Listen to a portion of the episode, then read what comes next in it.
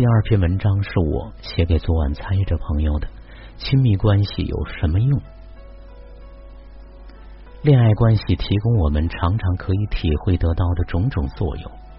比如体验爱情的美好，体验爱情各个阶段，体验生命深度交融的山高水富，为婚姻打基础，为新家庭诞生做准备等等。这是世俗意义上的作用和价值。除此之外，对于生命成长和其他亲密关系一样，恋爱关系提供了无与伦比的成长、丰盛、圆满生命的功能和价值。而亲密关系在头脑的固有模式下，很容易成为满足自己的工具，而非共同成长、丰盛生命的容器。比如昨晚参与的朋友，当发现男友无法改变在他看来的弱点，也无法满足自己能被男友滋养成长的需要。即使在他看来，男友这七年为他付出太多，没有男友的相爱相伴，也绝对没有现在自信独立的他。可是，在亲密关系里，在他看来，已经仁至义尽的情况下，男友依然无法达标的时候，离开似乎就成了最自然不过的选择。从世俗的角度上看，分分合合平常事，无可厚非。只是从红尘生命成长的角度上看，无论是最终可以结成正果的，还是半路分手的亲密关系，还给双方提供了真正回归内在、成长自己的深厚的机缘和路径。而这个深藏在因亲密关系深处的作用，常常在是非对错的彼此撕扯之中被遮盖、被掩埋、被看不到。也常常在伤伤痛里深层的成长信号就会被忽视，尤其是在头脑固有模式下，亲密关系本就具有的深层次的成长机会就白白的浪费，于是众多的亲密关系就成了半拉子工程，合乎自己心意的就兴高采烈中了大奖，不合乎自己心意的就转身走人。对于昨晚参与的朋友来说，就要回头看到这深层次的生命真相，恐怕就不是仅仅停留在感激的层面，而会是来到生命层面，重新去感知亲密关系巨大圆满自己的功能上来，而且可以顺着关系下去，就可以清晰的看到男友真的是父母没有在自己这里活出来的那一面。温婉而细心，柔和而允许，尊重而又不粗暴，这恰好是父母没有活出来给自己的那些部分。可是又恰好没有自己想要的强有力的力量，没有给自己思想精神给予指引的力量。这和父母不能给予自己需要的缺失又有什么本质的不同呢？难道我们真的要从父母那里逃离，不去面对和接纳真正的父母？然后找到了现在的男友，弥补了原生家庭的缺失。现在男友那里也是不完美的，也遇到了自己的功课。那么就又要展翅高飞，去寻找能给自己力量和指引的生命。那我们要不停的在生命之间流转吗？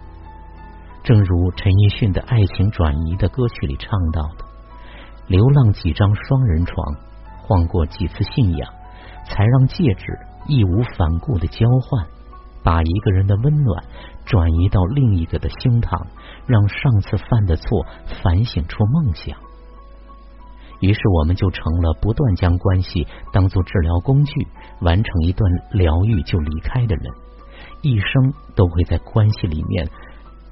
流连辗转流浪，却找不到真正的心安之处呢？我并非在劝阻她离开自己的男友。而只是从生命的彼此帮助成长的角度去把真相呈现给她看看而已。至于她看到后会有怎样的感受和选择，依然是她这个生命要去承担的。同时，男友的温婉允许，恰好又是他自己原生家庭影响形成男性的力量被压制的特点，恰好是男友在重复他父亲对于母亲无比隐忍、沉默允许的翻版。在他这里，和他父亲一样，男性有冲劲儿、有力量，左冲右突的主导的力量被压制，在和女友的关系里，就再次完美的重现了。那么这女友就是完美的来帮助自己从固有的关系模式突破重围，活出自己男性力量的完美的伴侣。特别是女友让他允许去接触外面和他不一样的男性的事情，何尝不是在帮助他激发自己男性本有的强大的征服性质的能量呢？何尝不是她男友借助自己怪怪的不舒服的感受下去，看到那个压制自己本然感受和情绪，也失去了男性本有的生命的机会呢？何尝不是让自己在保持温婉接纳的同时，也能开始恢复男性力量，来充盈在亲密关系，让亲密关系起死回生的机会呢？由此可以看到，这就是亲密关系本身携带的强大的慈悲的疗愈功能。这还只是深层次、最表层的作用。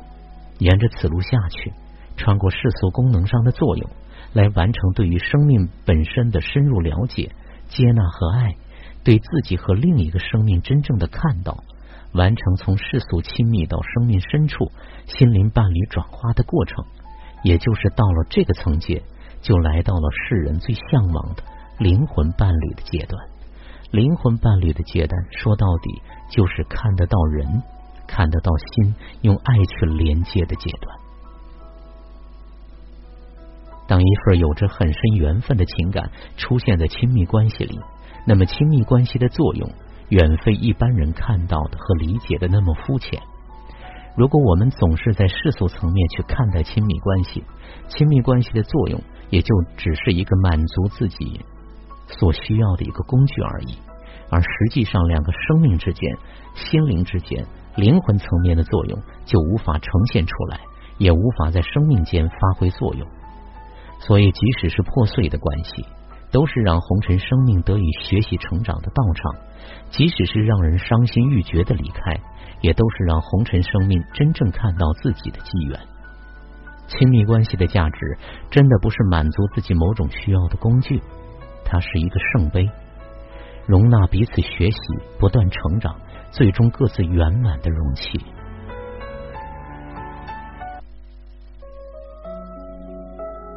你真的忘得了你的初恋情人吗？假如有一天你遇到跟他长得一模一样的人，他真的就是他吗？还有可能吗？这是命运的宽容，还是另一次？不怀好意的玩笑。如果这是最后的结局，